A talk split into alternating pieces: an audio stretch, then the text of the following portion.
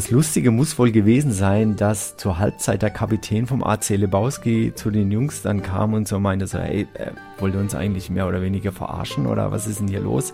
Ihr singt hier und äh, äh, ihr feuert uns an und dann meinten die so, nee, nee, ähm, ab heute sind wir eure Fans und äh, kommen einfach jeden Sonntag vorbei. Dort gibt es halt erstmal Panini, da trifft man sich erstmal so um elf, halb zwölf, um, um drei ist das Spiel, dann trifft man sich da gemütlich und trinkt erstmal ein Bier oder ein Espresso.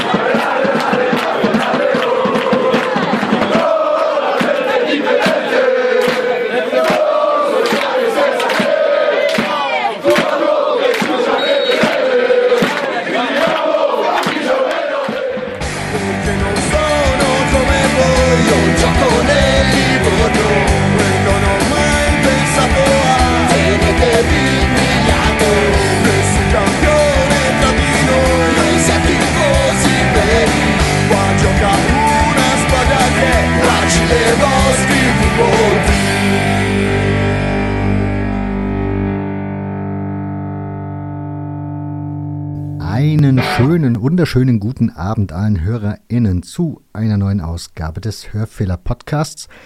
Dieses Mal wieder im Live-Format. Darauf habe ich wieder sehr, sehr viel Lust, weil das ist am Ende mal sehr viel Schneidarbeit, weil es immer so viel Spontanes dann zwischendurch gebabbel gibt. Aber das soll ja im Podcast dann auch gerne mal so sein. Ihr sollt ja auch zu Hause dann Spaß haben. Insofern freue ich mich, dass ihr eingeschalten habt. Heute zu Gast ist Alex. Grüße dich, Alex. Moin Nick, grüß dich, hi und danke schon mal für die Einladung. Ähm, freut mich sehr, sehr. Wir sprechen heute über Centro Storico Lebowski. Habe ich es richtig ausgesprochen? Äh, Ja, würde ich mal so sagen. Also ich bin ja auch äh, dem Italienischen nicht so mächtig, aber ja, ich denke schon. Das ist ein, also ich behaupte das jetzt einfach mal am Anfang der Sendung. Ob das dann so stimmt, werden wir im Laufe der Sendung merken. Es ist ein fangeführter Verein in der Nähe von Florenz, also in der Umgebung von Florenz, glaube ich, spielen sie aktuell. Genau. Und das ist damit etwas sehr Außergewöhnliches, weil sowas gibt es in ganz Italien nicht, ne? Äh, doch, doch, doch, tatsächlich. In Italien gibt es, oh, keine Ahnung, wie viel das es da mittlerweile gibt. Also dieses Calcio Popolare ähm, ist recht populär seit 2010 in äh, Italien. Und ähm, da gibt es mit Sicherheiten, also ich kenne allein schon 10 bis 12, aber stoße auf immer mehr von den Vereinen, die komplett über ganz Italien verteilt sind. Aha. Fangen wir mal mit dir ganz persönlich an, damit wir alle einen Eindruck von dir bekommen. Ich bin ja über dich oder auf dich gestoßen durch einen Retweet von Altravita, also Kai Tippmann, der einen Artikel von dir, als du den oder ja, Centro Storico Lebowski besucht hast, geschrieben hattest. Genau. Und wir haben ja jetzt im Vorfeld noch gar nicht so viel übereinander miteinander gesprochen. Von daher nimm uns mal mit und erzähl mal ein bisschen, wie du zum Fußball gekommen bist. Also, erstmal, guten Abend erst nochmal. Also, ich bin der Alex, bin 44, wohne mittlerweile seit neun Jahren in Berlin, komme ursprünglich aus Sinsheim, habe aber gar nichts mit äh, Hoffenheim oder so zu tun, sondern bin seit gefühlten 35, 40 Jahren Anhänger vom 1. FC Köln, dank äh, Pierre Litbarski damals. Haben auch hier in Berlin so eine kleine Gruppe. Wir nennen uns Domschwalben, weil die Schwalbe hier so der Treff für alle Kölner ist. Und ja, bin seit zweieinhalb Jahren Mitglied bei Centro Storico. Bin darüber gestoßen durch Artikel auch auf Altravita, ähm, auch äh, Grüße unbekannterweise an Kai und äh, auch andere Artikel, die ich über den Verein gelesen habe. Und ja, bin dann schlussendlich äh, 2019, Anfang 2019 Mitglied geworden und bin im März 2019 zum ersten Mal darunter gefahren.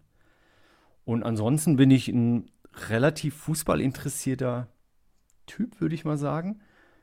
Ähm, würde mich jetzt nicht, äh, also mache auch manchmal so, ähm, so Trips, keine Ahnung, nach Belgien, Holland, Tschechei, äh, natürlich auch Italien.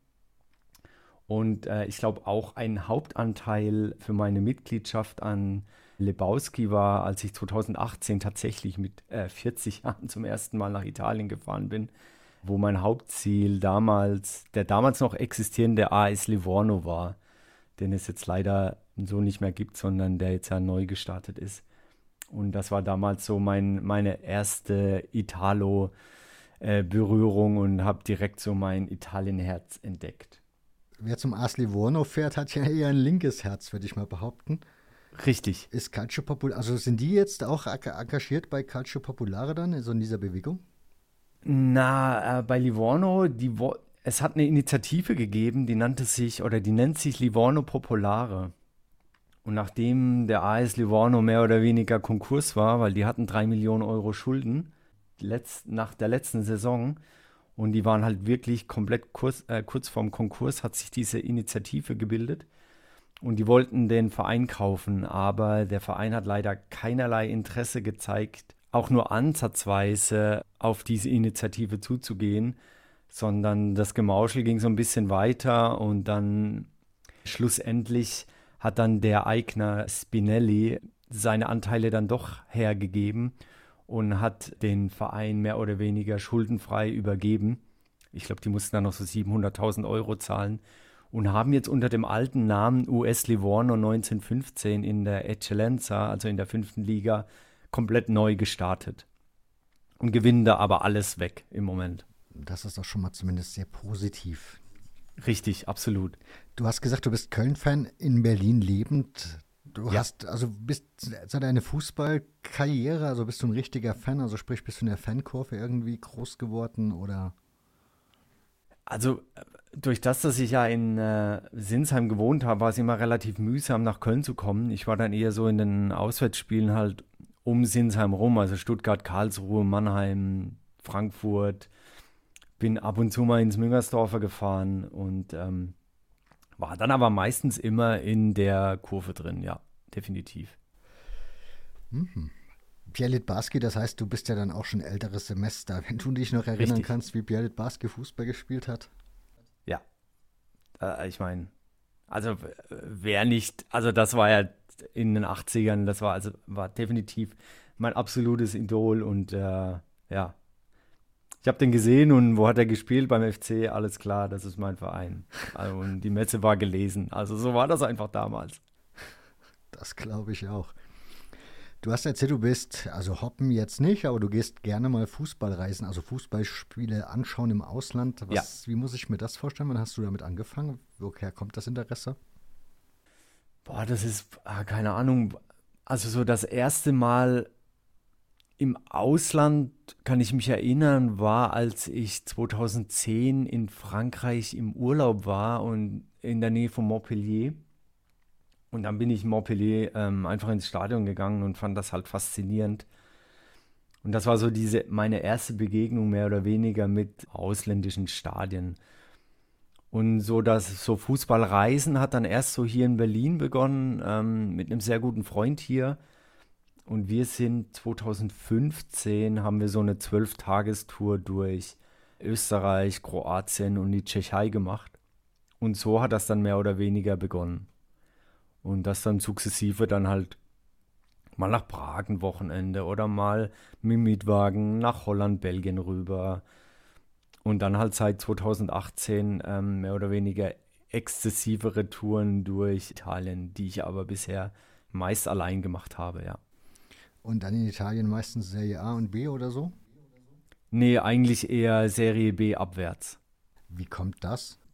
Ich finde es einfach mega charmant, wenn du in so einen äh, Betonbunker wie in Livorno oder in, äh, keine Ahnung, Pisa gehst und äh, da gibt es keine VIP-Tribünen, da hast du eine überdachte Haupttribüne, der Rest ist, ist einfach Stehplatz oder vielleicht noch eine Gegentribüne, wo du sitzen kannst und hat einfach mehr dieses Flair von früher. Ich bin da wahrscheinlich auch noch so ein bisschen romantisch veranlagt und mag einfach das viel mehr wie äh, so die, äh, die Glitzerwelt der Serie A. Ich war nur bei Bergamo bisher in der Serie A.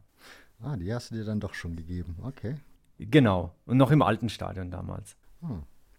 Das ist auch ein, auch ein Betonbau war, ne? So ein richtiger Klotz. Ja, genau, absolut, ja.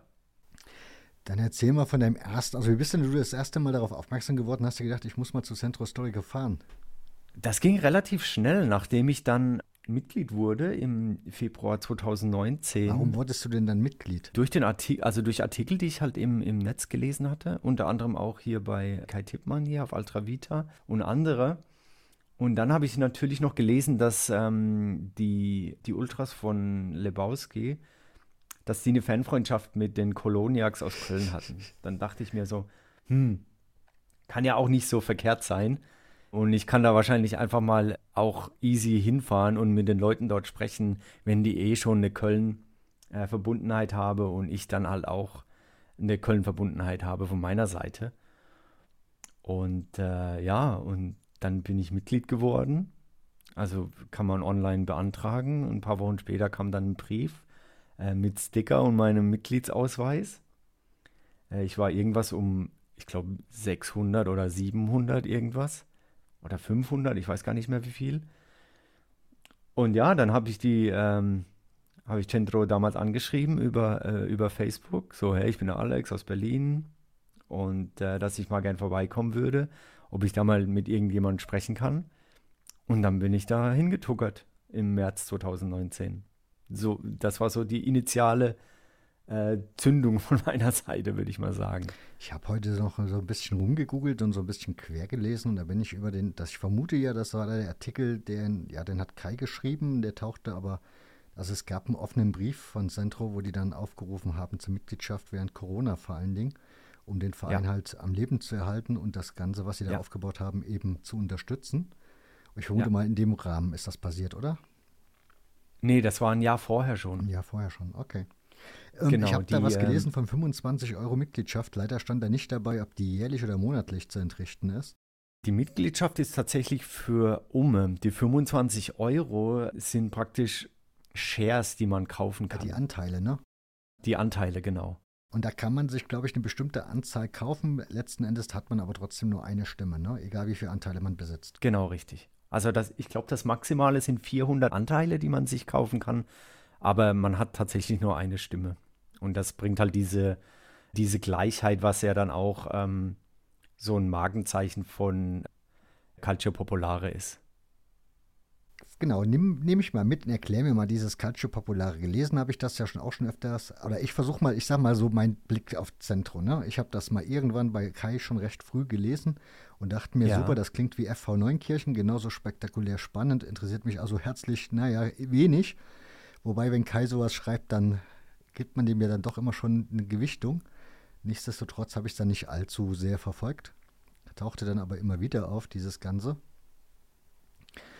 Und jetzt ist es halt in den letzten Jahren, ist es dann halt noch mehr verstärkt aufgetaucht. Deswegen habe ich angefangen, mich dann doch mal da, danach zu googeln, mal zu gucken, was ist da los, was hat es damit auf sich. Ja.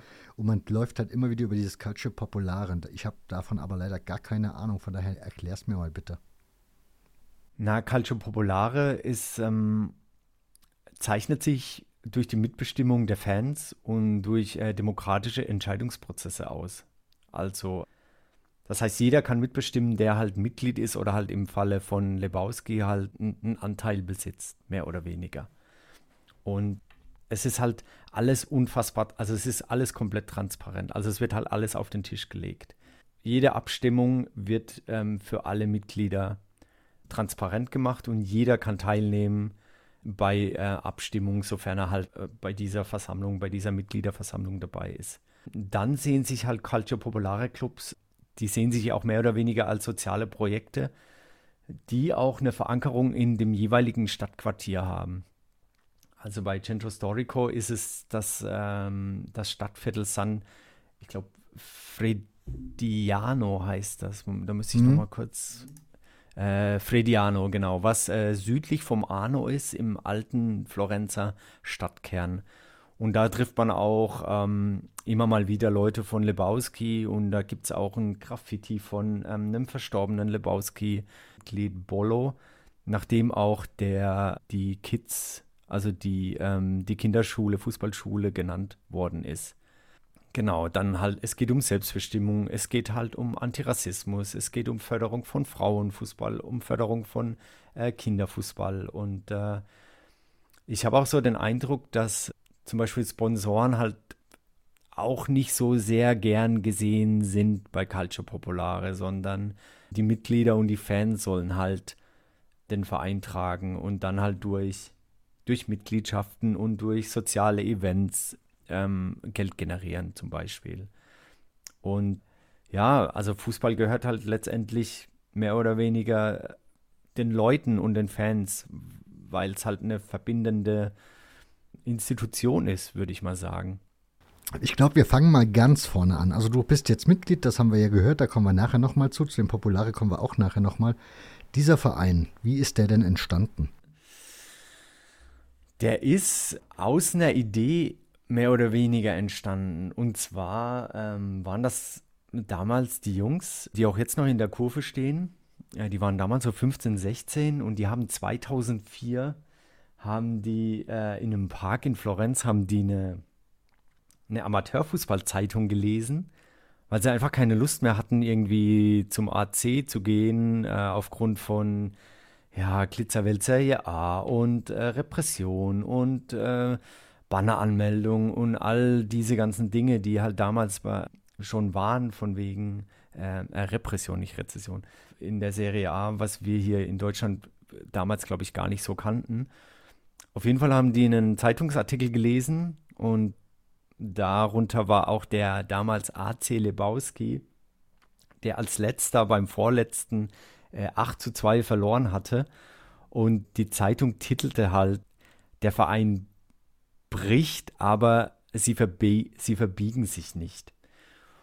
Und daraufhin haben die Leute, also haben die Jungs damals halt entschlossen, so, hey, lass uns da mal hingehen und lasst uns sie jetzt supporten, ab jetzt.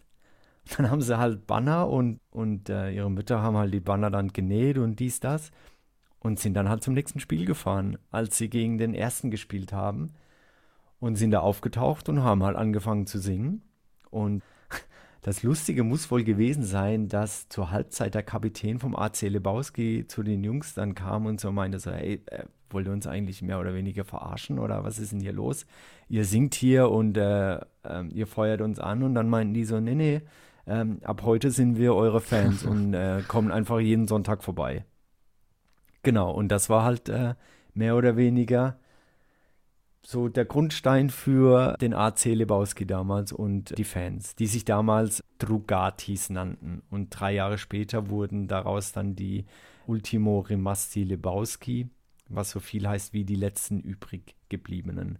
Und das ist auch die aktive äh, Gruppierung heute noch die Leute kamen ja von Florenz. Also ich habe irgendwelche alten Videos jetzt noch die Tage gesehen und Fotos von Kai, ja. weil Kai dann auch mal irgendwann dort war und dann von seinem Trip ja. da erzählte, mit den Jungs unterwegs war. Die sahen alle noch recht jung aus, ehrlich gesagt. Und da ist auch immer zu lesen, dass die von drei Gymnasien da aus der Gegend kamen. Genau, genau. Wie ist das heute? Also du hast mir letztens noch ein Video die Tage irgendwo bei Twitter, glaube ich, oder irgendwo hattest du mir das geshared. Und da habe ich dann nochmal so gesehen, da sahen die Leute dann, also das waren wahrscheinlich nicht dieselben, aber die Mitglieder, die man da sehen konnte, waren dann doch schon, würde ich jetzt mal sagen, Ende 20, Anfang, Anfang Mitte 30. Ja, das, das ich glaube, das Alter sollten die jetzt mittlerweile fast auch alle haben. Also die waren damals so 15, 16 und 2004, so 17 Jahre später, äh, müsste das so passen, ja. definitiv. Wie war denn das dann für dich das erste Mal, als du da hingefahren bist? Du hast ja gesagt, du hast vorher da angeschrieben. Hast du da eigentlich eine Antwort bekommen? Das hast du nämlich gar nicht erzählt. Ja, ich habe tatsächlich Antwort bekommen und ähm, der gute Tommaso hatte mir damals äh, geschrieben. Der war früher aktiver Spieler bei Lebowski und hat sich dann ähm, ums Jugendtraining gekümmert.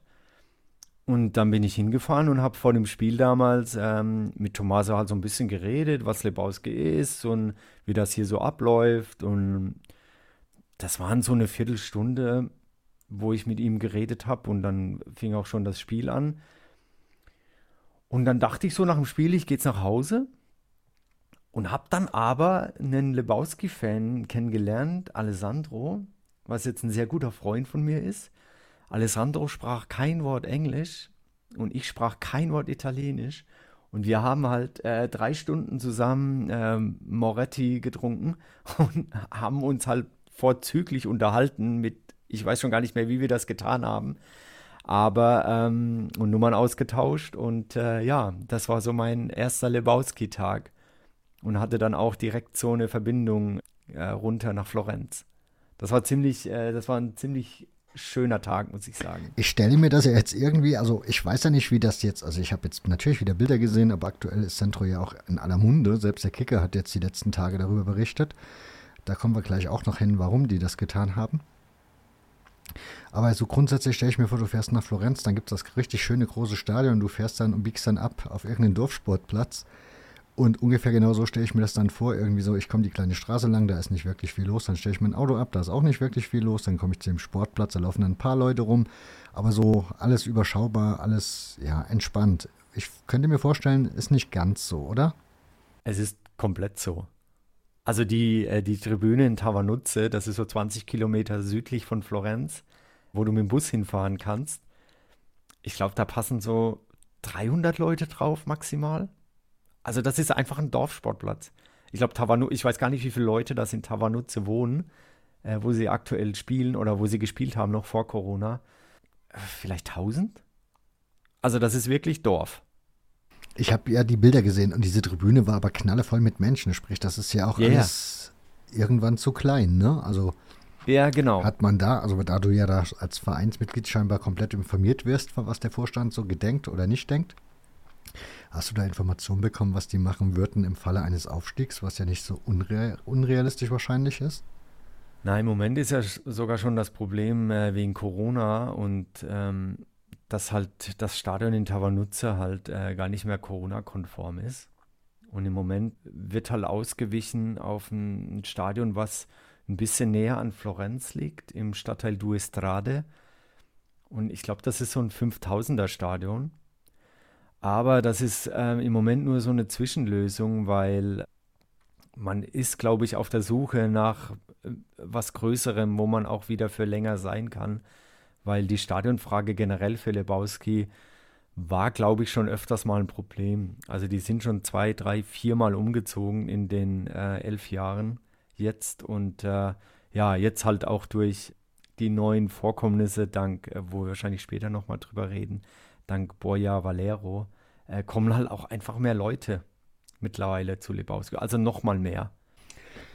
Liebe HörerInnen, ihr könnt in Slack immer noch Fragen stellen. Ich habe das Handy jetzt scharf gestellt, habe das unter dem Tisch liegen, sodass es hier hoffentlich nicht stört. Das heißt, ich gucke ab und zu mal drauf und wenn ihr Fragen einreicht, dann werde ich sie dem Gast natürlich stellen. Also von daher immer bei damit.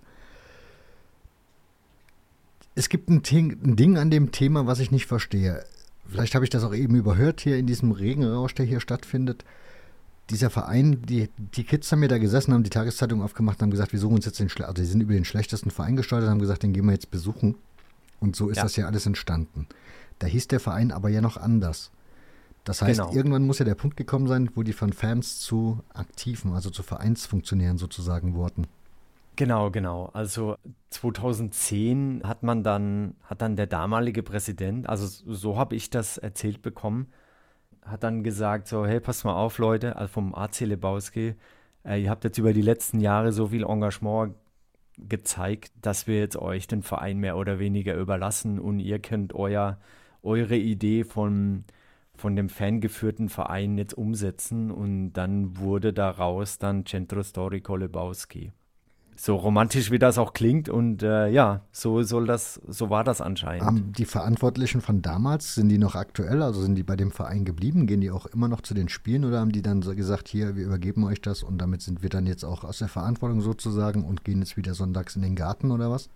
Nee, tatsächlich war der Trainer von damals war jetzt bei dem Spiel, wo ich auch war, vom AC Lebowski. Der ist da auch aufgetaucht. Also ich glaube, die kommen schon hin und wieder immer noch ähm, zum Verein. Ich glaube, das, das wird ja in nächster äh, Zeit wahrscheinlich auch eher Mode. ja, wahrscheinlich, wahrscheinlich. Und äh, ja, also die waren damals in der neunten Liga äh, 2004, also die unterste Liga, Terze, Terza Categoria, und sind dann halt äh, über die Jahre dreimal aufgestiegen in die sechste Liga mittlerweile, ja. Das heißt, sie sind eigentlich eine Spielklasse tiefer wie Livorno. Richtig, genau. Und Livorno ist ja nicht so weit weg von Florenz. Das heißt, man könnte sich in, nächster Zukunft mal über den Weg laufen, sportlich? Oder sind die Ligen so aufgeteilt, dass man sich auch in der fünften Liga nicht über den Weg laufen wird? Was, es könnte passieren. Also die ähm, Livorno-Spieler in der Excellenza in der fünften Liga und da gibt es nochmal zwei Unterligen. Also nicht Ligen, sondern zwei Bereiche von den Vereinen, so eine Art Aufteilung. Also Livorno spielt, glaube ich, jetzt fünfte Liga, wo was gegen so Mannschaften, die eher so am Meer. Ähm, also so sozusagen äh, eine Liga West, also eine fünfte Liga West, eine fünfte Liga Nord, eine fünfte Liga Süd. Zum Beispiel, genau, genau. Okay. Genau. Und Lebowski hat, hatte die ganze Zeit, hatten die tatsächlich das Pech, äh, als in der Promotion, ne? also zum Beispiel noch äh, 2019 vor Corona, dass sie auch in der sozusagen in der Liga West gespielt haben. Und die hatten dann als teilweise Anreisewege von zwei Stunden Fahrt, weil die dann nach Piombino mussten, was irgendwie nochmal, ich glaube, so 100 Kilometer südlich von Livorno ist. Und erst seit diesem Jahr sind sie praktisch in der, in der Unterliga, äh, wo sie halt, wo die Spiele halt etwas näher sind. Okay. Jetzt haben die Jungs den Verein übernommen, ne? Also wir haben ja vor uns festgestellt, die waren sehr jung. War diese Idee von diesem Zentr also von dem Calcio Popolare von Anfang an so schon ausgebaut, wie das heute ist?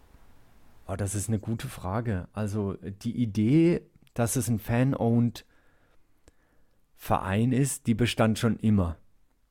Und ich, wie sich das in den Jahren so entwickelt hat, das kann ich dir tatsächlich gar nicht so äh, sagen, weil ich es einfach gar nicht weiß. Und ob die, also Stand heute, ob das, was heute alles schon da ist, ob, ob das schon damals in der Idee verankert war, das weiß ich gar nicht. Also Frauenteam und Jugendteam und all das. Aber dass es halt um diese ähm, Gleichbestimmung, Gleichheit, um all diese Sachen, die das Calcio Popolare ausmacht oder dieser Fan-owned Verein, dass die Fans den, den Verein tragen und so weiter. Das bestand definitiv, ja. Ich habe gelesen, die haben am Anfang selbst gekickt, ne? Die Fans. Richtig, genau. Ja. Ist es, sind denn die Spieler fortgelaufen oder war die Mannschaft einfach so schlecht, dass die gesagt haben, ja gut, das da kriegen wir auch noch hin? Ne, ich glaube, die hatten einfach äh, selber ein paar gute Leute drin, wie jetzt zum Beispiel äh, Tommaso war, glaube ich, Stürmer. Und äh, die haben dann einfach auch mitgespielt. Absolut. Und ich glaube, das ging damals halt auch noch relativ einfacher, so in der neunten, achten Liga. Äh, und jetzt ist das halt schon ein bisschen, ähm, äh, schon ein bisschen äh, mehr, so sechste Liga. Und damals war, war auch der Aufstieg in die fünfte Liga nicht weit und dann kam halt Corona. Aber mittlerweile ähm, bin ich mir nicht sicher, aber ich glaube, mittlerweile spielt keiner mehr von den damaligen Mitbegründern in der ersten Mannschaft.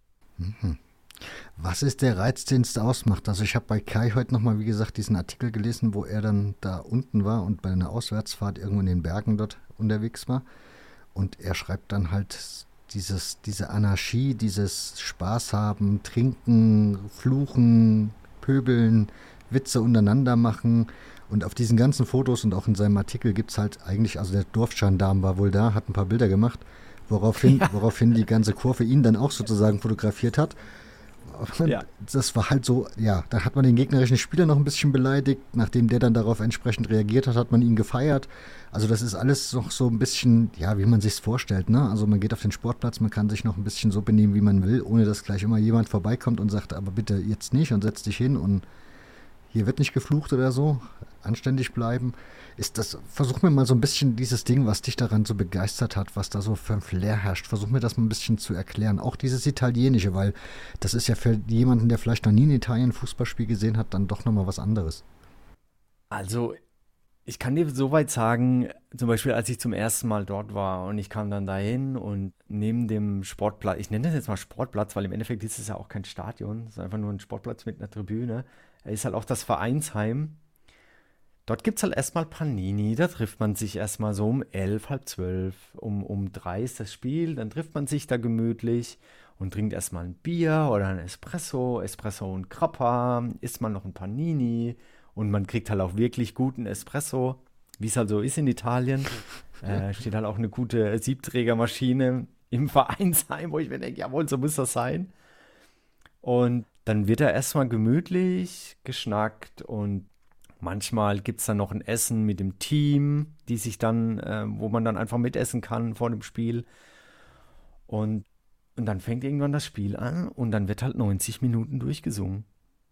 Und da gibt es dann so Lieder wie, äh, was dann übersetzt heißt, was für ein Schlamassel, vielleicht ist das das Marihuana, ich trinke Bier die ganze Woche, lasst uns zusammenbleiben, lasst uns mit Wein high werden. Das ist zum Beispiel ein Lied, was sie halt auch singen. Und äh, da wird Pyro gezündet und es interessiert einfach niemanden. Es wird gelacht, es wird getrunken. Das Spiel, das Spiel läuft, das Ergebnis ist, ist irgendwie wichtig, aber auch irgendwie nicht. Und ähm, es ist irgendwie, es fühlt, es fühlt sich super familiär an, obwohl ich eigentlich gefühlt gar nicht lange dabei bin. Und ich habe mich immer super aufgehoben gefühlt und so gefühlt gefunden nach dem, was ich immer so gesucht hatte und habe auch immer, sage auch immer meinen Leuten hier, ey, wenn ich da unten wohnen würde, ich würde wahrscheinlich kein FC-Spiel mehr sehen. Tatsächlich. Ja, ungefähr so endet Kai seinen Bericht auch mit dem, ach dem Motto, wenn er so einen Verein irgendwo in der Nähe von Mailand hätte, dann würde er nicht mehr ins San Siro gehen zum AC Milan, ja. sondern würde dann eben auch den lokalen Verein dann dort gucken. So wäre es bei mir auch. Und es, es ist einfach, also ich sehe selten so viele Leute lachen während 90 Minuten. Und selbst wenn sie verlieren, es wird weiter gesungen und es wird die Mannschaft gefeiert, es wird sich selber gefeiert. Man nimmt sich selbst auf den Arm. Man nimmt sich einfach selbst nicht so wichtig in der eigenen Sache, sondern man gefühlt erfreut sich einfach an dieser Gemeinschaft und an dem, was man Sonntag für Sonntag und samstags, wenn die Junioren spielen oder die Frauen spielen, was man da hat und die Freundschaften, die man hat.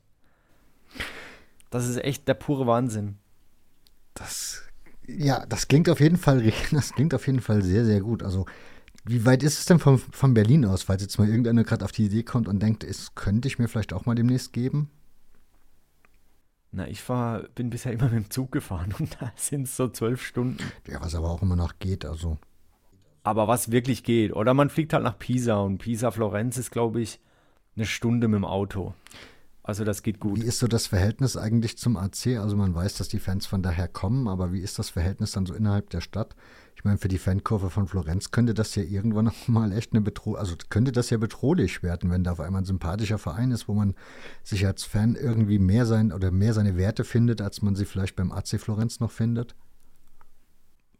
Das ist eine gute Frage. Ich kann mir im Moment nicht vorstellen, dass das eine Bedrohung ist. Absolut nicht. Weil ähm, ich glaube, ich kann mir auch gar nicht vorstellen, dass Lebowski viel höher möchte als vielleicht eine Serie D oder eine fünfte Liga. Gibt es da Diskussionen drüber oder hast du da schon mal was mitbekommen, dass man da überhaupt sowas diskutiert? Wie hoch will man gehen oder nicht? Oh, das ähm, tatsächlich ähm, habe ich da noch nichts mitgekriegt. Äh, ich habe nur mal mit mit einem mit einem Freund, der Italiener ist, also von unten kommt und auch äh, bei den Anfängen dabei war, hier aber in Berlin äh, gewohnt hatte, und er hat irgendwann mal erzählt, so ja, so Eccellenza oder Serie D wäre ganz geil, aber, aber mehr dann auch nicht. Und das, denke ich mal, ist so, weil dann geht es halt in den professionellen Fußball über und dann würden ja all diese, diese Dinge eintreten, die man, gegen die man ja eigentlich auch ist. Mhm. Lebowski. Die haben dieses Logo, das ist so ein Mann. Kannst du mir das erklären? Es ist der Dude von, von dem Film Big Lebowski, absolut. Ich kenne den Film nicht. Was ist das für ein Film? Ich muss ehrlich gestehen, ich habe den Film auch noch nie gesehen. Aber der Dude ist der Hauptakteur, äh, Protagonist in dem Film. Und Legenden erzählen wohl, dass der erste Trainer oder der erste Torwart von dem AC Lebowski ihm wohl ähnlich gesehen haben muss und deshalb hatte man den Verein AC Lebowski genannt damals. Mhm. Ich habe das Video schon angesprochen, was du mir mal die Tage geschickt hattest. Ja. Das ist ein Video, in dem die Verantwortlichen oder in dem man einfach, es sind wahrscheinlich nicht nur die Verantwortlichen, sondern sind halt einfach die Leute, die in diesem Verein aktiv sind, weil da sieht man den einen, der, da wird das Klo geputzt, da wird das Essen gekocht, da wird in der Umkleidekabine die Wäsche gewaschen, was auch immer. Also all diese Arbeiten, die man eigentlich gar nicht gerne machen will, wenn man sich mit Fußball beschäftigt. Man will ja eigentlich immer nur Spaß haben. Und Klos putzen ist ja selten Spaß. Von daher wie ist das, also was kriegst du da so mit? Also sind das alles Fans, die das machen oder ist das dann schon outgesourced genau. irgendwie? Nee.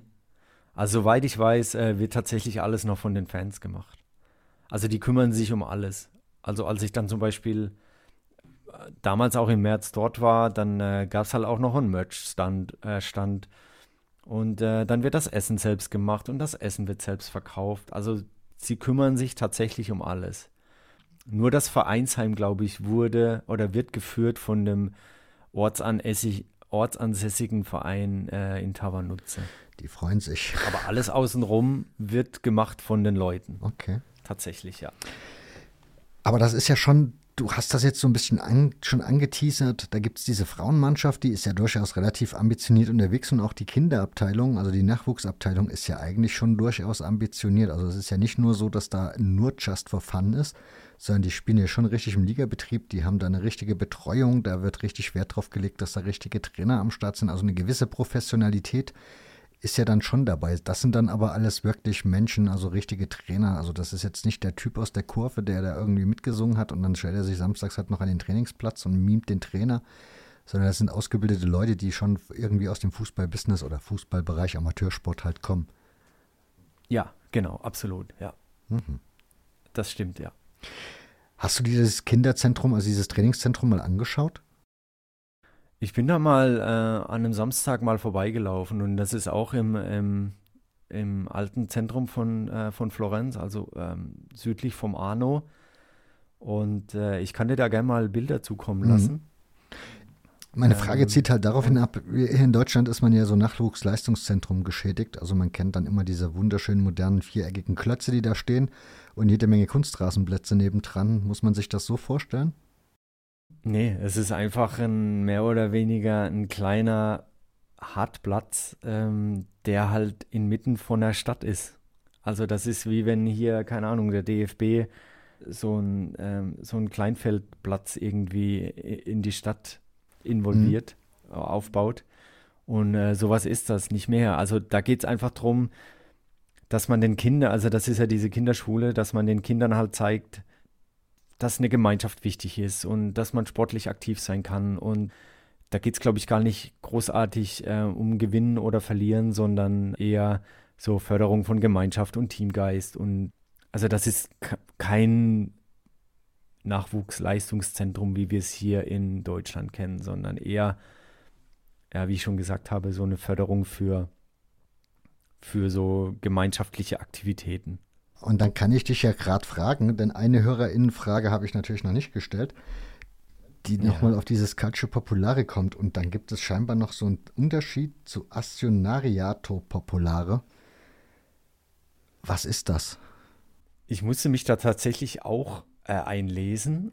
Und zwar der Unterschied besteht wohl darin, dass dieses Azionariato Popolare im Endeffekt ähnlich ist zum äh, Calcio Popolare, aber dass sich auch Sponsoren einkaufen dürfen bis zu einem gewissen Grad. Also in Deutschland haben wir ja die 50-1-Regel Und ich weiß jetzt nicht, wie das in Italien ist. Ich glaube, die gibt es da nicht.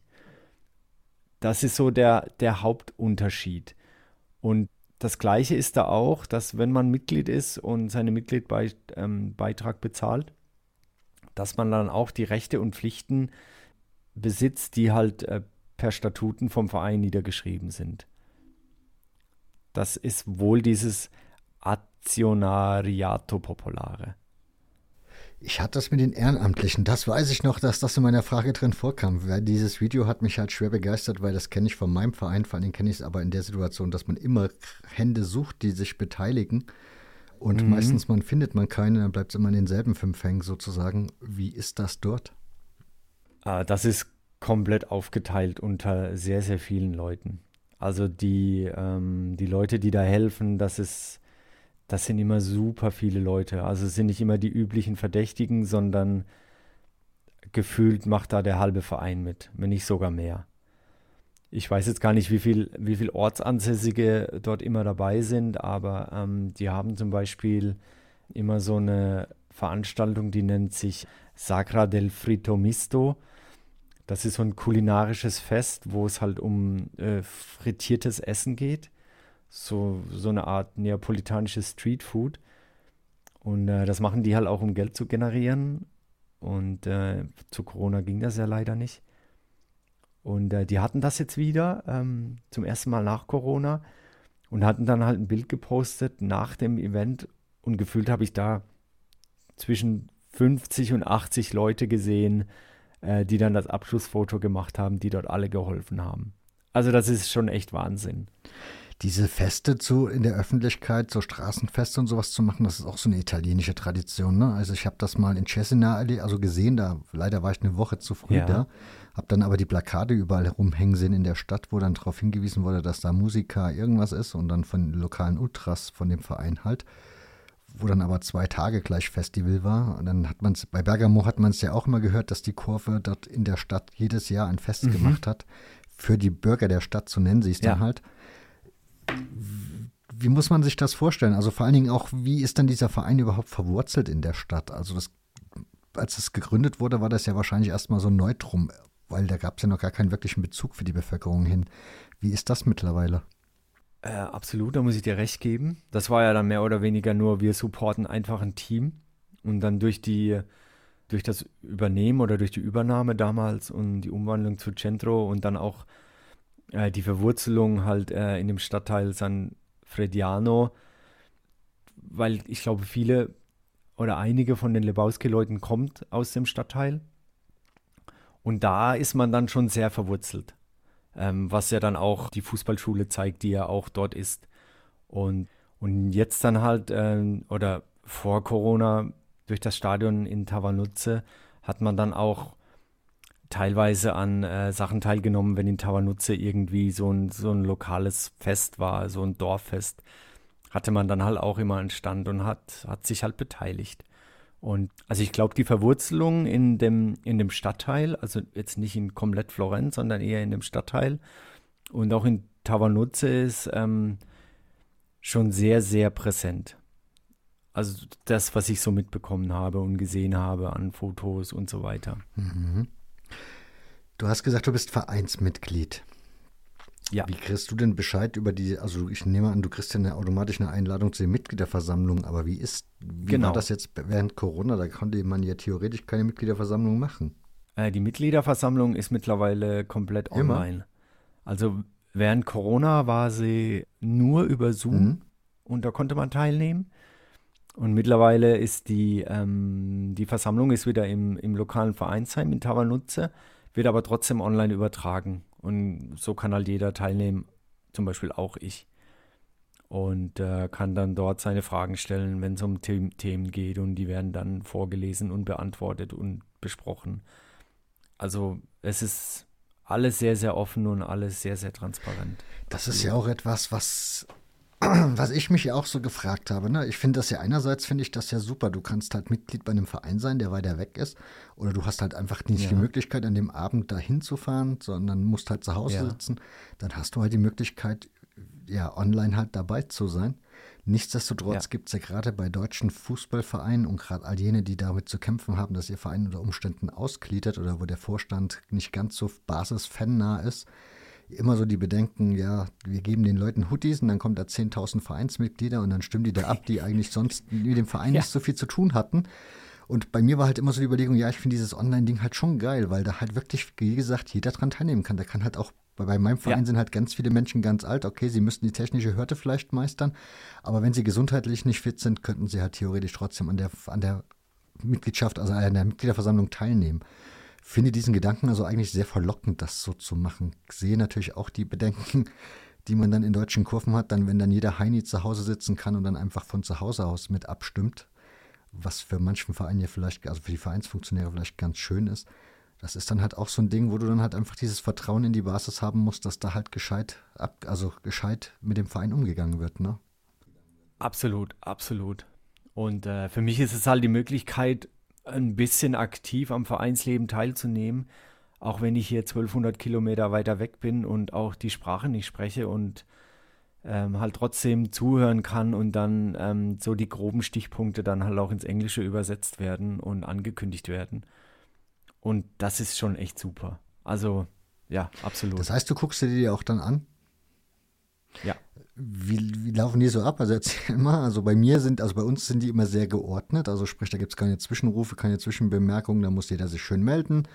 Und allzu viel Begeisterung gibt es da auch nicht. Und wenn Wahlen anstehen, treten halt ein paar Leute an, weil alle anderen wollen eh nicht antreten und die werden dann in der Regel auch gewählt, weil wie gesagt, wer soll es sonst machen? Wie ist das dort? Ja. Äh, das ist ähnlich. Also das läuft sehr ähm, strukturiert ab. Es gibt halt diverse Punkte, die werden vorher per E-Mail rausgeschickt. Und es geht um das, das, den Punkt. Und dann bekommt man halt einen Link. Und ähm, beim, ich glaube, bei der letzten Versammlung war ähm, war der, das streamende Device aus Tavanutze war halt ein Handy. Und das Handy wird dann halt rumgereicht zu der Person, die gerade spricht. Oder halt die Person, die neben dran sitzt. Und dann kann man halt äh, äh, der oder demjenigen zuhören, der dann was zu sagen hat. Und dann gibt es halt äh, nebendran noch ein Chatfenster, ähm, wo man sich halt äußern kann, ähm, wenn man irgendwelche Fragen oder irgendwelche Meinungen oder wenn man sich ein, einfach nur beteiligen möchte. Und das wird dann äh, gesammelt, so alle 20 Minuten, alle halbe Stunde, wenn äh, diejenige Person dann fertig ist mit Reden, wird das halt vorgelesen. Das ist aber auch schon wieder typisch italienisch, ne? Wir Deutschen würden da ja wieder Wahnsinnstechnik hinstellen wollen. Ja, ich dachte und auch. alles durchorganisieren und machen und tun, um am Ende dann mit zu scheitern, weil es alles nicht funktioniert. Absolut. Ja, einfach so ein Handy zu nehmen, auf die Idee muss man erstmal kommen, das zu machen. Es, Absolut. Und dann wird halt die Kamera vor und zurück und dann die Frontkamera und nein, wir brauchen aber die Backkamera und so weiter. Es ist wirklich, es ist einfach so typisch italienisch. Es ist einfach so herrlich. Aber die Mitglieder kommen aus ganz Europa verteilt, ne? Also ich glaube, der Verein ist mittlerweile, also diese Mitglieder, die es da gibt, die haben ja wirklich europaweit aufgerufen und ich glaube, da gab es ja auch europaweit Feedback, ne? Ja, genau. Also es, ähm, Mitglieder gibt es wirklich überall. Also ich weiß von Mitgliedern hier aus Berlin, wir sind hier fünf Mitglieder, die ich auch kenne. Dann klar in Italien verteilt, Venedig, Bologna, Rom, dann auch Schweden, Griechenland. Und ich glaube, es gibt zwei Mitglieder tatsächlich auch in Neuseeland. Warum kennst du die anderen Mitglieder in Berlin? Weil Luca, der hier aus Florenz kommt, ich nenne jetzt einfach mal seinen Namen, der auch schon sehr, sehr lange bei Lebowski dabei ist, hat hier in Berlin gewohnt für ein paar Jahre und er hatte mich irgendwann mal, nachdem ich Mitglied geworden bin, angeschrieben über Facebook, so, hey Alex, äh, wollen wir uns nicht mal treffen? Ich habe gehört, du bist Mitglied geworden. Und äh, ja, dann bin ich zu Luca in die Wohnung gekommen hier in Berlin und äh, wir haben uns dann so kennengelernt. Und da waren dann noch die anderen oder zwei andere Mitglieder von Berlin hier auch dabei. Und wir hatten einfach einen herrlich schönen Abend und haben dann so eine kleine äh, Sessione Berlino gegründet. Das heißt, da gibt es eine amtliche Fahne, die dann immer aufgehangen wird? Äh, wir haben auch eine amtliche Fahne. Kann ich dir auch gleich ein äh, Bild in den Chat reinschicken? Ich glaube, ich habe ein ich Foto. Bitte darum. ja, warte, mache ich doch gleich mal. Genau, und das war halt, das war halt auch so typisch italienisch. Ich hatte ja Luca noch nie gesehen Und äh, das erste, was halt so kurz begrüßt und dann so, ja, Alex, bisschen Espresso. Ich so, boah, Luca, bester Mann, bester Ja, du bist ein Kaffee-Nerd, ne? Äh, ja, auch so ein bisschen, absolut. Äh, auch dank Italien. Das äh, äh, ja, muss mittlerweile sein. Eine Frage habe ich noch zu den Vereinsfarben. Die fand ich ein bisschen aufregend seltsam. Also die sind schwarz-grau, richtig? Ja, Grigio Nero. Wie- War das schon vorher gegeben? Also hatte der ursprüngliche Verein diese Farben oder fanden die die selber dann irgendwie ganz dufte? Nee, das hat auch eine ganz, äh, auch eine ganz romantische Story eigentlich. Ähm, und zwar waren das, man musste ja dann Trikots kaufen, als man Centro Storico Lebowski wurde. Und der billigste Trikotsatz war halt schwarz-grau. Und so wurde man halt schwarz-grau. Okay. Den hatte man gekauft und dann irgendwann kam noch so ein bisschen Gelb dazu. Aber man betitelt sich als äh, Grigio Nero, also grau-schwarz. Weil es ist außergewöhnlich, die Farbkonstellation, ne? Ja, ist es auch, Ist mir tatsächlich. kein ja. anderer Verein, der ein, der die Farben hat. Also von daher. Aber Ja. das ist sehr, sehr interessant, dass Luca da so offen ist und dann gleich mal die Mitglieder sozusagen verhaftet vor Ort und sich dann irgendwie so einen Kontakt sozusagen herstellt. Was ja auch wieder so was Besonderes ist. Ist das etwas, was du, ist das etwas, was du so grundsätzlich rund um diesen Verein wahrnimmst, dass diese Leute rund um den Verein auch sehr bemüht sind, die Mitglieder, die vielleicht weiter weg sind, irgendwie so mitzuholen und denen irgendwie auch eine gewisse Nähe zu dem Verein trotzdem zu geben, obwohl die Entfernung? Ja, defin definitiv, definitiv. Ähm, es gab zum Beispiel auch, ich weiß nicht, wie oft das es das gab, aber eine Woche nachdem ich in, Florenz war, gab es auch ein sogenanntes Long Distance Member Wochenende, wo man die ganzen Mitglieder aus Europa eingeladen hatte, nach Florenz zu kommen. Ähm, da gab es dann zum Beispiel ähm, Samstag so eine Entdeckungsreise, wie sich Lebowski gegründet hat und ähm, wurde auch die Gründungsgeschichte erzählt. Man hat dann die Frauen besucht äh, samstags und ist dann sonntags zusammen zum Spiel gegangen. Und also zum Beispiel sowas, sowas finde ich ähm, total nachahmenswert und ähm, hat auch wieder so, man fühlt sich halt irgendwie so geborgen und man fühlt sich sehr gut aufgehoben und dieser familiäre Charakter wird durch solche Dinge natürlich auch noch sehr viel stärker. Also so habe ich das empfunden. Ich habe es, während du die Kopfhörer vor uns gesucht hast, hatte ich das dem, dem einen Hörer oder den zwei Hörern, die es dann vielleicht auch schon waren, HörerInnen, habe ich dann schon kundgetan, dass ich mir heute eine Dokumentation, also einen Dokufilm angeschaut habe, so einen 45-minütigen. Und da sieht man am Anfang eines der Gründungsmitglieder und das ist so ein Italiener, wie er im Buche steht, der jedes Klischee erfüllt, so mit langen, lockigen Haaren, ordentlich bekifft. Zumindest wirkte das so, wie er so in die Kamera schaute. Ist, wie, wie ist denn so diese, ja, wie, wie muss man sich diese Leute rund um diesen Verein vorstellen? Also diese mit, auch die Mitglieder im Ausland, passt das dann so dazu? Also ist das, was ist das so für eine älter, also für eine Generation ungefähr vom Alter her, wie sind diese Leute so drauf? Also, wie muss ich mir das vorstellen? Also, in dem Video, das sind ja alles, wie gesagt, da gefühlt nur Ultras. Die Tribüne ist voll, jeder klatscht damit, jeder die Arme hoch und alles. Und wie gesagt, die Protagonisten auch alle irgendwie leger gekleidet, äh, sehr gechillt, aber ja, jetzt zum Beispiel Neuseeland ist das dann, keine Ahnung, der 50-jährige Fred Perry Engländer, der da, da sitzt, oder wie muss man sich das vorstellen? Also die Leute sind komplett bunt und komplett ist ähm, alles dabei ein quer, kompletter Querschnitt durch die Gesellschaft, würde ich mal sagen. Auch von jung bis wirklich ältere Generation. Absolut. Also es ist wirklich alles da. Also ähm, vom Richter bis zum normalen Ultra, bis zum Leute wie du, ich. Es ist einfach eine bunte Mischung ein schönes Potpourri, würde ich mal sagen. Mhm. Weil das ja immer so ein fußballhistorischer Podcast ist und ich mir immer so die Frage stelle, wie macht man das in 2021 so als Verein mit seinem Archiv? Bei meinem Verein habe ich keine Ahnung, wie die das handhaben. Ich vermute einfach mal gar nicht, in der Hoffnung, dass das wahrscheinlich niemals aus dem Internet verschwindet, was man da so reinschmeißt. Aber bei so einem jungen Ja. Verein, also beim HFC Feiger habe ich eher im Gespräch, die waren ja auch schon mal hier im Podcast, da hatten wir das Gespräch. Da gibt es zum Beispiel Menschen, die sich da explizit drum kümmern, also die sich da wirklich, die A, alles, was gedruckt hergestellt wird, Eintrittskarten, Hefte, Schals, keine Ahnung, Trikots, alles wird einmal sozusagen weggeräumt fürs Archiv. In, Internet genauso. Ist das da, also hast du sowas da auch wahrgenommen, so ein Bewusstsein für die, für die eigene Historie? Das ist eine sehr, sehr gute Frage und die werde ich mir definitiv mal aufschreiben. Ähm, dazu kann ich dir leider gar keine Antwort geben. Ich weiß nur, dass es halt den YouTube-Kanal gibt und noch äh, alte Blog-Einträge von, ähm, äh, von den Ultras von 2010 bis 2013. Aber ähm, ob sie ein Archiv pflegen, das kann ich dir leider nicht sagen. Aber das äh, werde ich definitiv mal nachfragen. Weil das finde ich auch eine echt spannende Frage. Ja, gerade weil wir hier in Deutschland ja immer erleben, das heißt, ja, da ist das und das alles in dem Archiv verschwunden und da hat sich da keiner drum gekümmert und alles ist weg.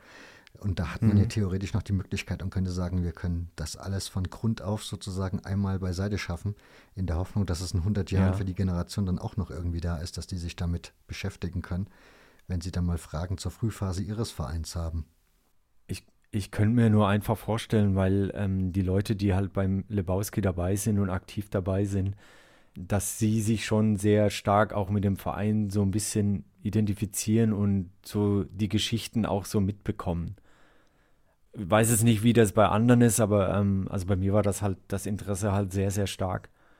Und deshalb ähm, habe ich mich da auch so gut eingelesen und habe die Leute gefragt, so gut ich halt konnte. Und ähm, aber natürlich fehlt mir auch noch ganz, ganz, ganz viel Wissen über den Verein. Absolut. Was ich mich gefragt habe, als die Phoenix Trophy aufkam, dieses Turnier von ja auch für irgendwie fangeführten Verein, wenn man so möchte, mhm. fehlt der Verein, komischerweise. Das wäre so der erste ja. gewesen, wenn es um Italien gegangen wäre, wäre das der erste gewesen, den ich erwartet hätte. Und wenn man sich anguckt, ja. da ist ja dann United of Manchester dabei und da ist der HFC Feige zum Beispiel dabei. Das, in den anderen Ländern habe ich so das Gefühl, das sind einfach irgendwelche klassischen Vereine, aber die haben jetzt nicht so eine Fanbase unbedingt mit hinten dran. Zumindest wirkt das, was man so in den sozialen Netzen mitbekommen kann über diese Clubs, wirkt das mal so. Und in Italien genauso. Also warum ist der Club nicht dabei? Das ist eine gute Frage. Das habe ich mich tatsächlich aufgefragt, weil es war ja, es ist ja, glaube ich, glaube ich, ein italienischer Vertreter mhm. dabei gewesen. Ich weiß es nicht mehr wer, aber äh, ich war dann auch eher etwas überrascht. Ich weiß auch gar nicht, ob die je angefragt wurden. Ähm, das kann ich dir das gar nicht ja sagen. Fast wundern, wenn nicht. Ja. Ja, okay. Also gut, dass du das, gut, wenn du das auch nicht weißt. Aber hast du von dir aus noch Dinge, von denen du sagst, das ist wichtig darüber oder das wäre schön darüber noch zu erzählen oder Anekdoten oder irgendwas, was du gerne mitteilen willst? Zum Beispiel 2015 hat der Guardian hat einen Bericht über Lebowski geschrieben. Da kann ich auch mal den Link reinschicken. Und danach muss wohl äh, die E-Mail-Mailbox von Lebowski mit Mitgliederanträgen auch explodiert sein. Weißt du, weißt du offiziell, wie viele Mitglieder die haben? Mittlerweile sind es 1431 schon heute, glaube ich. Ja. Und während Corona gab es mal auch so eine Initiative, um den Verein zu helfen, diese 800 mal 100.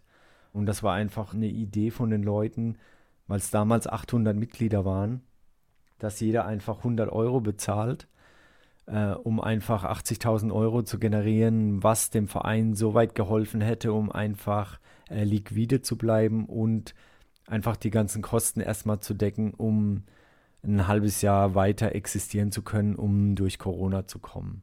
Und da waren so um die 820, 830 Mitglieder. Und das war vor einem Jahr ungefähr. Und äh, ja, und dann kam halt die äh, Verpflichtung von äh, Boyo ah, stimmt, Valero, den haben wir ja ganz vergessen. Boya genau. Valero. Ja. Und äh, das hat natürlich äh, sehr viel Aufsehen äh, erregt um den Verein. Mal ganz anders gefragt. Diese Mannschaft, wir haben vor uns am Anfang mal gesagt, das waren die Fans, die dann irgendwann auf dem Spielfeld standen. Dann irgendwann war ja dann klar, ja. ich glaube, ab der sechsten Liga kann man so lesen, haben dann die meisten gesagt, okay, hier bin ich dann jetzt raus. Da sollten wir dann vielleicht mal Leute dran lassen, die noch ein bisschen besser Fußball spielen können. Ja. Wie läuft das? Also sind das dann immer noch Spieler, die unentgeltlich daherkommen? Also die vielleicht aus irgendwelchen anderen Vorortvereinen oder aus von den Konkurrenzvereinen in der Liga, die dann sagen, oh hier, das gefällt mir sehr gut, da spiele ich wenigstens mal vor ein paar hundert Zuschauern und nicht vor ein paar, vielleicht vor ein paar Dutzend? Oder? Ich glaube ja. Ich glaube, da läuft noch ziemlich viel unentgeltlich ab. Ich weiß, dass der Verein recht viel Geld ausgeben muss, um einfach die ganzen Strukturen am Laufen Was zu heißt halten. Strukturen? Also um alles, alles, was praktisch im Verein involviert ist. Also die ganzen Mannschaften, um Ausrüstung zu kaufen, um Ausrüstung zu kaufen für die Frauen, für die Kids, um Stadionmiete mehr oder weniger muss man ja auch ein bisschen was abdrücken, um Merch zu produzieren, um einfach den Verein am Laufen zu lassen, äh, am, am Laufen zu halten, ja. Stimmt, auch gute Frage. Wir reden die ganze Zeit von Fußball. Gibt es eine andere Abteilung?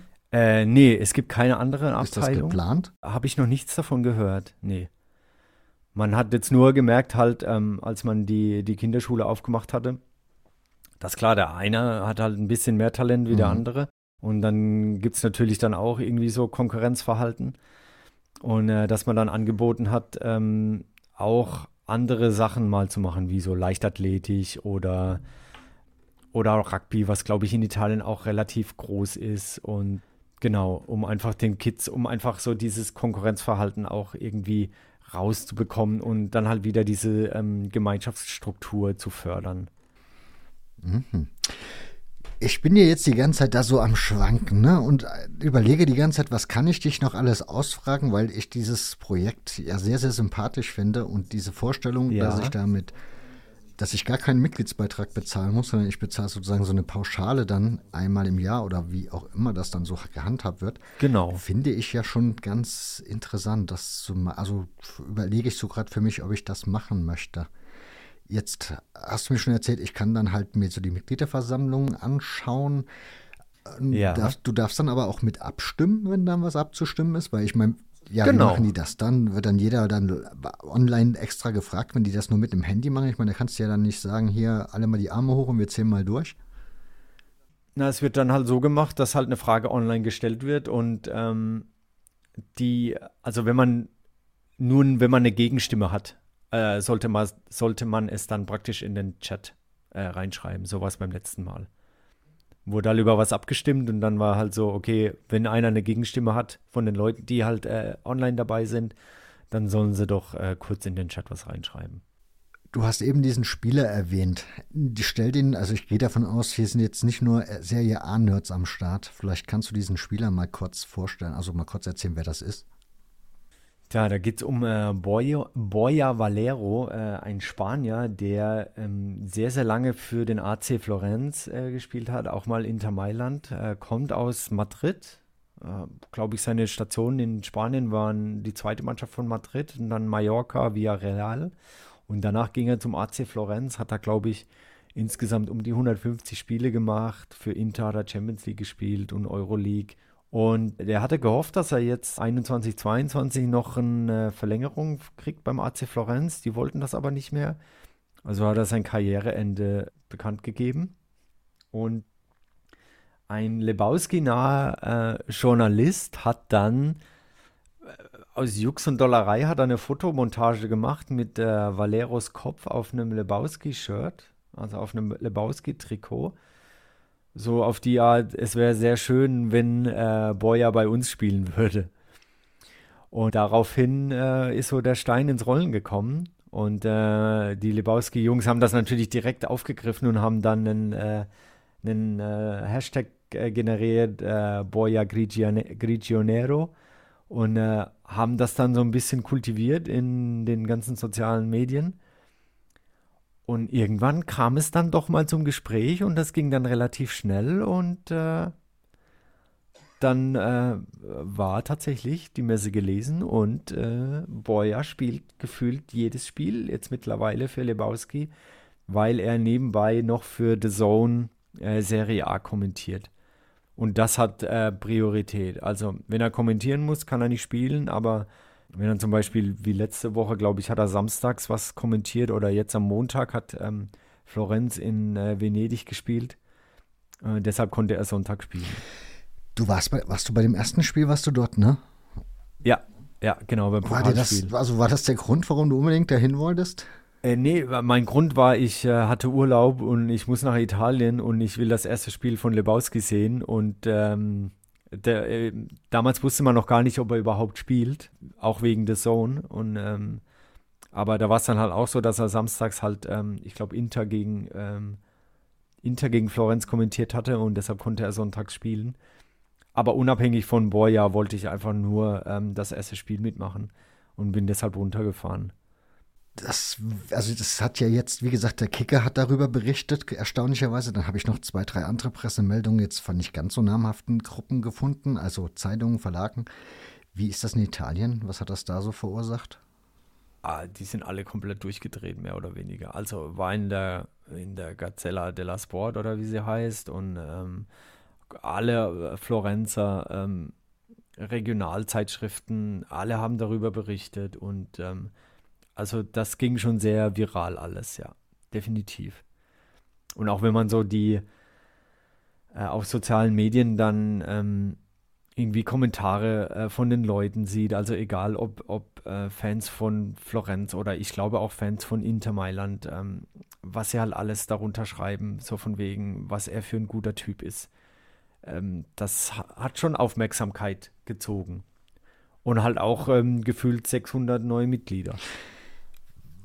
Ja, also das, also für Aufmerksamkeit hat das definitiv gesorgt. Natürlich, jetzt werden wahrscheinlich, ich weiß nicht, wie viele HörerInnen, also ich habe geguckt, wie viele jetzt hier hört, zuhören, aber das wird ja nachher noch in der Konserve gehört, wie viele die sich mit diesem Verein so intensiv beschäftigt haben.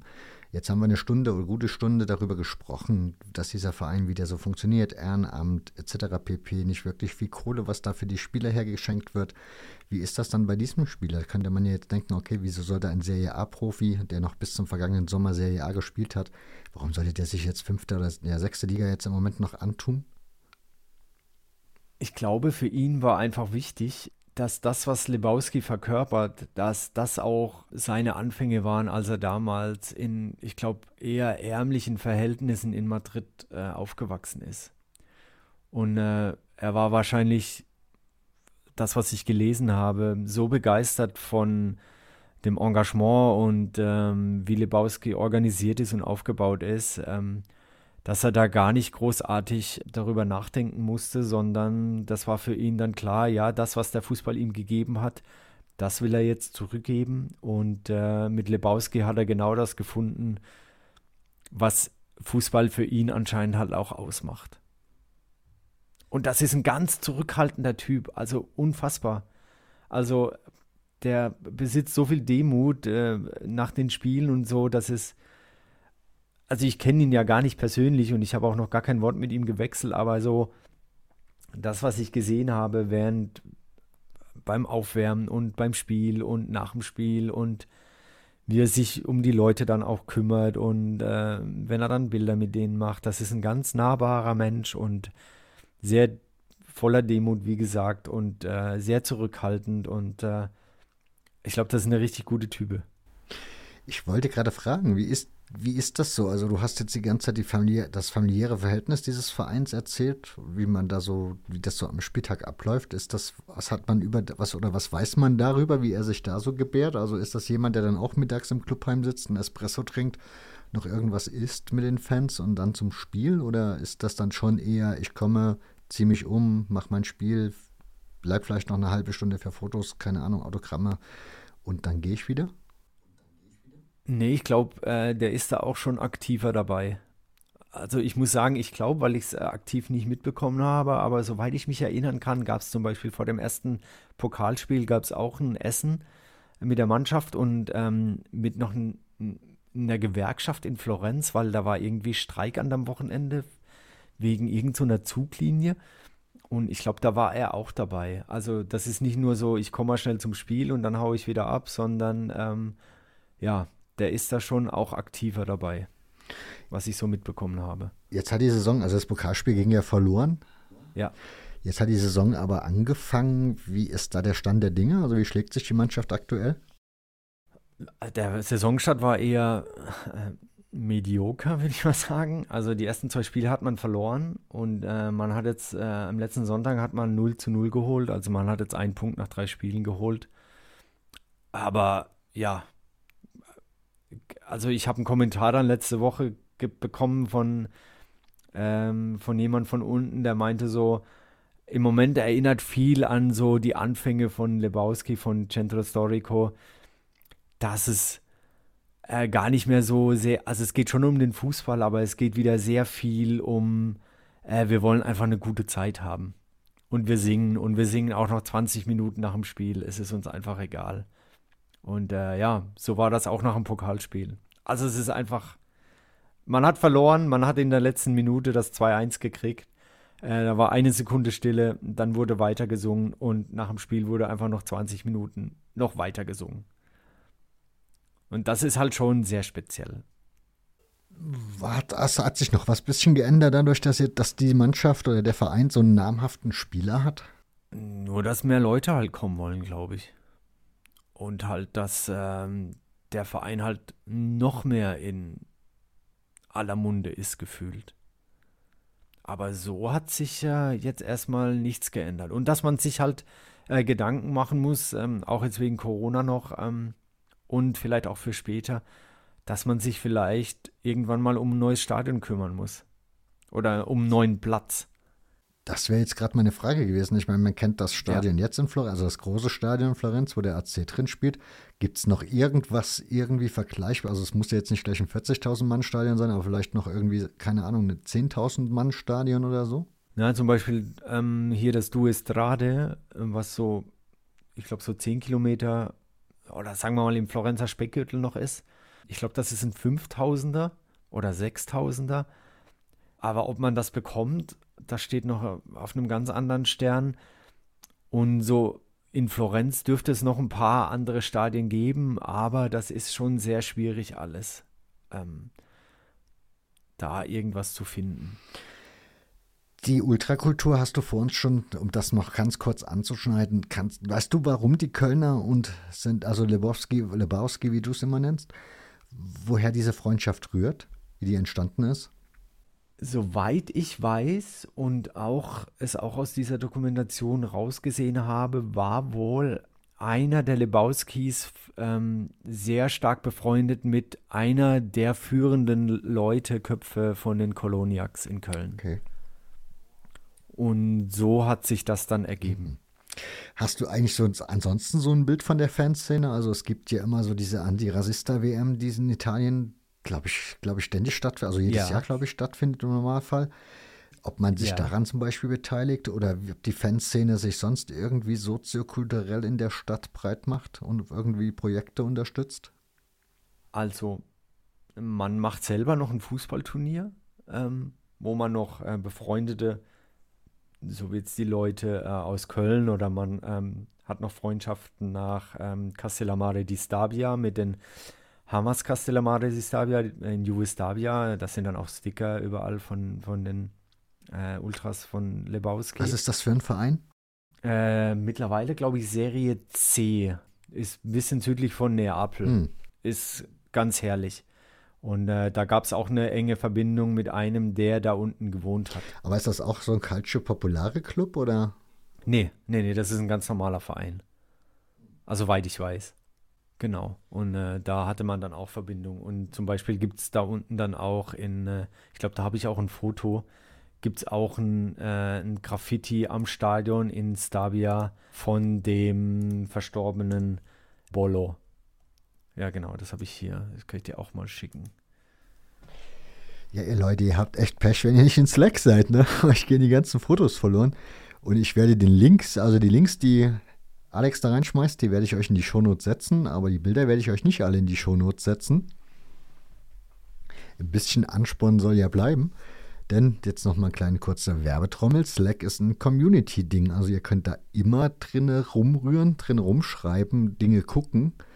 Und ich habe das Ding nonstop auf meinem, also es ist auf meinem Handy installiert und auf meinem Rechner installiert. Das heißt, ich kriege immer mit, wenn da irgendjemand was schreibt und ich glaube, dass ich dann auch relativ zeitnah antworte, sofern mir jetzt nicht irgendwas Böses dazwischen kommt. Oder die Frau sagt, du warst mal wieder zu viel am Handy, aber ansonsten bin ich mir sicher, dass ihr dann immer eine relativ zeitnahe Antwort bekommt. Ich bestimmt auch mal Fragen reinschmeiße, zum Beispiel nachher sage, wie, war die, wie fandet ihr die Sendung, hat euch was gefehlt oder sonst irgendwie, sprich Kritik, Lob, meckern, könnt ihr dann alles da so loswerden. Von daher solltet ihr euch mal drüber, oder solltet ihr mal drüber nachdenken, wenn ihr diesen Podcast sehr gerne hört und oft hört, ob ihr nicht einfach mal dieser Slack-Community folgen wollt. So, hast du noch Anekdoten notiert, die du gerne unterbringen möchtest? Ja, tatsächlich habe ich noch etwas. Immer gerne. Und zwar ähm, man hat ja auch den Verein gegründet, äh, um auch der, der ganzen Repression von der Polizei und so weiter aus dem Weg zu gehen, was halt in der Serie A ist, so Anmeldung von Bannern und Pyro und all dies, das, was da wohl in Italien passiert, wo ich gar nicht ähm, so den harten Einblick habe. Zum Beispiel ähm, auch 2000, seit 2010 gibt es ja die Tessera del Tifoso, was ähm, so eine Plastikkarte mit personenbezogenen Daten ist für Dauerkarteninhaber und Leute, die in den Auswärtsblock wollen. Gibt es ja in der Serie A. Und tatsächlich ist 2000, Ende 2019 hatte Lebowski ein Auswärtsspiel in Piombino. Und äh, die sind nach dem Spiel noch in die Stadt. Und da gab es eine Auseinandersetzung mit der Polizei und äh, anscheinend wohl auch eine Verhaftung von ein, zwei Leuten von Lebowskis. Und danach war dann der Verein auf dem Schirm vom Innenministerium und man hat auf einmal Repression gespürt tatsächlich, was dann heißt, dass zum Beispiel, äh, ich glaube, jede Woche gibt es von äh, dem italienischen Verband gibt's so ein PDF äh, über Spiele, die so Hochrisikospiele sind. Und eigentlich ist das eine absolute Perversität, aber zum Beispiel hat man dann bei Atletico Etru Etrurira gespielt oder wie man das auch immer ausspricht. Äh, sechste Liga und das Spiel wurde als einziges Spiel zusammen mit äh, Juventus gegen Neapel als Hochrisikospiel betitelt und man hat tatsächlich einen kontrollierten Ticketverkauf verlangt für Auswärtsfans. Das heißt, äh, die Lebowski hätten äh, vor dem Spiel ihre ganzen Daten von allen Leuten, die dahin gefahren wären, in die Präfektur schicken müssen, an das Ministerium dort, um dann an Tickets zu kommen. Genau, ich habe das gelesen. Die sind jetzt dem Spiel gefahren, haben sich dann aber eben nicht ins Stadion begeben, sondern irgendwie 200 Meter entfernt auf einem Platz gestanden und von da aus ihr Team supportet. Ist das etwas, was mittlerweile nachgelassen hat? Weil das habe ich noch nirgendwo gelesen, ob das dann einfach auch irgendwann mal wieder aufgehört hat, dieser Wahnsinn. Also das, das war ein anderes Spiel. Das war ein Spiel bei äh, in Livorno bei Armando Picci oder Picchi, wie die sich nennen. Und äh, da sind die tatsächlich mit äh, zwei Bussen und unzähligen Autos einfach 200 ähm, Meter neben das Stadion gefahren und haben einfach 90 Minuten gesungen. Und nach dem Spiel sind dann die Spieler, haben die sich halt äh, auch unweit vom äh, Stadion dann getroffen und haben dann einfach alle zusammen nochmal äh, 20 Minuten zusammen gesungen. Ich glaube, man hat damals auch Stadionverbote auferlegt für Auswärtsspiele und soweit ich weiß, sind die noch aktiv. Was ja, da, was ja wahnsinnig ist. Ja, das ist doch völlig verrückt. Das ist ja wie wenn du auf den Rentnersportplatz fährst und dann gibt es ja. ein Stadionverbot dafür, dass du auf diesen Rentnersportplatz gehen darfst. Unfassbar. Also ich habe mir damals diese PDFs runtergeladen vom Verein, die waren ja frei äh, vom, äh, vom Verband, vom italienischen äh, Fußballverband. Die sind ja frei zugänglich. Und dann äh, siehst du halt, es gibt zwei Hochrisikospiele. Das eine ist Juventus gegen Neapel, kann ich verstehen. Und das andere ist dann halt ein Sechstligaspiel, wo du dir denkst, ey, das ist doch wahnsinnig. also das ist ja, das ist ja also das ist ja mit Worten nicht zu beschreiben. Ja gut, bei der italienischen Politik könnte ich mich, würde ich mich auch nicht verwundern, ja. wenn das politische Hintergründe ja, hätte als, absolut, absolut. als nur die Pyrotechnik. Jetzt wäre aber noch eine Frage, ja, genau. die, die ich mir gerade so gestellt habe. Das ist ja natürlich, der Verein ist durch die Fans gegründet worden. Jetzt ist der, jetzt stehen da einerseits die Fans auf der Kurve, also in der Kurve Andererseits ist der Verein ja auch Fan geführt. Also wie ist dieses Verhältnis funktioniert? Also gibt es da einen Unterschied zwischen den Leuten, die auf der Tribüne stehen und jenen, die in dem Verein halt Verantwortung tragen?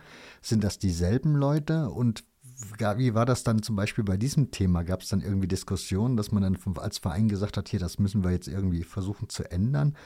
Dass man da irgendwie innerhalb des Vereins Diskussionen hat, dass die Fans dann gesagt haben, hier Freunde, nee, so nicht? Nee, nee, absolut nicht. Ähm, soweit ich weiß, ist das alles gleich geblieben, weil die äh, Leute, die in der Kurve stehen, haben halt auch was zu sagen im Verein. Und das ist halt, der Verein lebt dadurch und der Verein präsentiert sich so. Und äh, der Verein will sich, glaube ich, auch so präsentieren. Und deshalb hat es da gar keine Veränderung gegeben, sondern man war halt eher verärgert über das, was dann auf einmal äh, über den Verein so eingeprasselt ist, wegen so einer mehr oder weniger Lappalie bei einem Sechsligaspiel.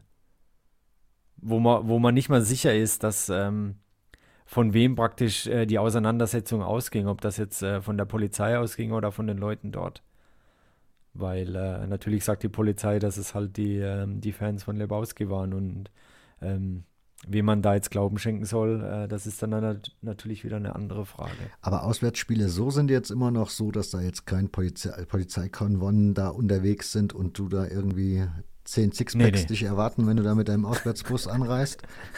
Nee, nee, da ist alles gut. Also äh, hier bei dem Pokalspiel, das war ja auch nicht in Tavanuzze, das war ja äh, im Nordwesten von Florenz, äh, auch in einem etwas größeren Stadion. Ich glaube, da passen so 2.000, 3.000 rein. Ich glaube, da waren zwei Polizisten. Okay, das ist Also war alles cool. Ja, genau. Das ist wirklich sehr überschaubar. Jetzt habe ich gerade bei Slack gesehen, dass Lisa sich da angemeldet hat. Herzlich willkommen, Lisa. Das freut mich sehr, sehr, sehr, weil Frauen und dieser Podcast sind immer so ein besonderes Thema, weil der immer so gefühlt männerlastig ist. Aber da gibt es auch mal demnächst eine Sonderfolge zu, wo ich mich so ein bisschen aus meiner Komfortzone ein bisschen herausbewege und mir etwas Kritik einhandeln werde. Das ist aber schon alles geplant sozusagen. Insofern würde mich dann das da doch noch interessieren. Also würde ich das Frauenthema dann doch gerne aufmachen, bevor ich es dann doch wieder wieder vergesse und mir Kritik einhandle, zu Recht. Wie ist das mit Frauen in der Kurve dort? Also wie ist der Umgang da? Also hier in Deutschland gibt es ja dann hier so die Kurven, die dann so erzählen, die ersten drei Reihen bleiben bitte frauenfrei. Wie ist das dort? Äh, ist gar nicht so. Also ähm, bei dem Pokalspiel äh, saß praktisch, war eine Frau praktisch mehr oder weniger auch ein Capo. Und äh, die zwei Präsidentinnen oder die, genau, es gibt zwei Präsidentinnen. Also die Präsidentin und die Vizepräsidentin werden halt durch Frauen besetzt. Stark. Um. Ähm, Richtig gut. Also es gibt super viele Frauen dort und äh, ja, das zeigt halt auch die Gleichheit und äh, auch die Werte von dem Verein halt auch. Hast du das Gefühl, dass das was, also dass das was anders macht, wie wenn, wie vielleicht vorher, als die Männer noch Präsident waren? Auf jeden Fall. Inwiefern? Ich glaube, man, ich könnte mir vorstellen, dass man einfach doch ein bisschen mehr aufeinander aufpasst und auch ein bisschen feiner miteinander umgeht. Ist Sexismus überhaupt ein Thema dort? Also ist das etwas, worüber man da diskutiert? Also man äh, stellt sich halt gegen Sexismus, definitiv. Wie ist das eigentlich so mit Derbys? Also gibt es da schon sowas? Solche, solche Vereine, wo man so besonders gerne hinfährt und besonders gerne gewinnt? Es gibt ein Derby und äh, das ist gegen Galuzzo, weil Galuzzo ist praktisch der Nach das Nachbardorf von Tavanutze. Und das ist deren Derby. Aber da gibt es. Und die spielen auch noch in der gleichen Liga, ja. Gibt es dann, also gibt es da auch Schnittpunkte, also Berührungspunkte? Ich meine, das klingt, also am Anfang des Gesprächs klang das ja so, als ist das ein Ausweichort, wo man jetzt ist. Äh, genau, Tavanutze ist ähm, der, der Ort, wo man jetzt seit 2017, glaube ich, ist. Und da hat sich dann praktisch so ein Derby, und ich glaube, man hat auch mal das Stadion von Galuzzo genutzt, ganz am Anfang. Und wie das da zum Derby gekommen ist oder dass das praktisch ein Derby wurde, das kann ich dir gar nicht sagen, aber das ist wohl, es ist im Moment so das einzige Derby, was man hat. Und Schnittpunkte, ich glaube, ich glaube, die haben nicht mal irgendwie eine Fanszene in Galuzzo. Das ist einfach nur so, keine Ahnung, wenn jetzt hier ein Prenzlauer Bergverein oder Neuköllner Verein gegen den anderen Neuköllner Verein spielt. Das ist dann auch so ein Derby. Nur, dass halt äh, mhm. auf einmal 200 Verrückte halt antanzen. Mit Pyro, Banner und äh, Trommeln und Singen. Das heißt aber auch für Crown Tower zum Beispiel gibt es jetzt keine Präferenzen, was das Spiel angeht, dass du jetzt sagen kannst, komm nee. gegen den Gegner oder jeden Gegner, sondern im Grunde kannst du eigentlich sagen, fahrt hin, wenn ihr Zeit habt, ist eh egal. Macht gar Macht keinen Unterschied. keinen Unterschied. Ja, absolut so nicht. oder so. Also nicht mal, es ist auch recht egal, ob es Auswärtsspiel oder Heimspiel ist. Klar, Heimspiel hast du halt doch noch ein paar mehr Leute, aber selbst zum Auswärtsspiel hast du immer einen, einen guten, eine gute Anzahl von Leuten am Start. Was auch Wahnsinn ist. Also ich bin, ich bin dann im Mai nochmal gefahren, äh, 2019, also irgendwie acht Wochen später. Und dann äh, hatte man tatsächlich noch Chancen. Selbst dort gibt es in der sechsten Liga so einen Playoff-Modus, wo dann der Sechste bis zum Zweiten dann nochmal ein Playoff ausspielt, um dann in die fünfte Liga aufzusteigen. Hatte man noch Chancen, da irgendwie reinzurutschen. Und dann sind halt äh, zwei Busse oder ein Bus und der zweite Bus kam schon gar nicht. Das war auch so typisch italienisch oder so kam es mir vor. Man hat zwei Busse organisiert und nur einer kam. Und ist dann mit einem Bus und weiß der Geier, wie viele Autos ähm, irgendwie anderthalb Stunden gefahren, um dann auch in, in so ein Bergdorf zu fahren. Und da waren dann halt auch gefühlt 150 Leute bei 4 Grad im Mai. Und das war auch der helle Wahnsinn. Da habe ich auch ein Foto, wie man, wie man dann da hingekommen ist. Das war, ja. Deshalb es spielt gefühlt auch keine Rolle, ob man jetzt zum Auswärtsspiel fährt oder zum Heimspiel. Es sind immer Leute da. Mhm.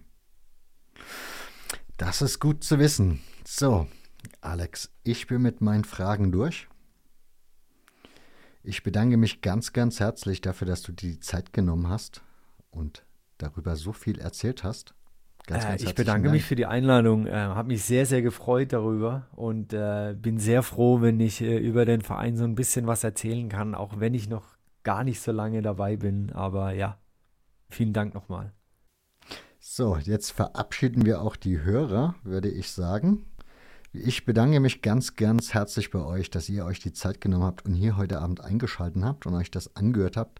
Würde mich natürlich freuen, wenn ihr mir irgendwie mal euer Feedback zukommen lasst. Das heißt, ihr dürft auch gerne immer kritisieren. Ne? Also ich habe nicht gerne das immer, also ich freue mich immer über Lob, das ist schön nehme ich gerne mit, gibt mir immer einen Boost, aber ich freue mich genauso, wenn ihr irgendwie Kritik anbringt und sagt, das oder das könntest du mal verbessern oder das oder das hat mich gestört oder das oder das hast du vergessen. Auch immer gerne damit her. Auch das hilft weiter, dass das hier noch ein bisschen ja, besser wird vielleicht, weil ich sehe meine Dinge nur so, wie ich sie mache, finde die dann selten gut oder aber immer zufriedenstellend, sagen wir mal so, selten gut, weil man kann immer alles ein bisschen besser machen. Aber wäre halt toll, wenn ihr als HörerInnen, die das ja letzten Endes immer gerne genießen wollen, wenn ihr da auch mal so euer Feedback zukommen lasst und ja, muss nicht immer nur Lobhudelei sein. Wie gesagt, ich bedanke mich nochmal bei euch, wünsche euch noch einen schönen Abend und dann hören wir uns dann demnächst wieder. Bis dahin macht's gut. Dankeschön. Ciao. Ciao auch von meiner Seite.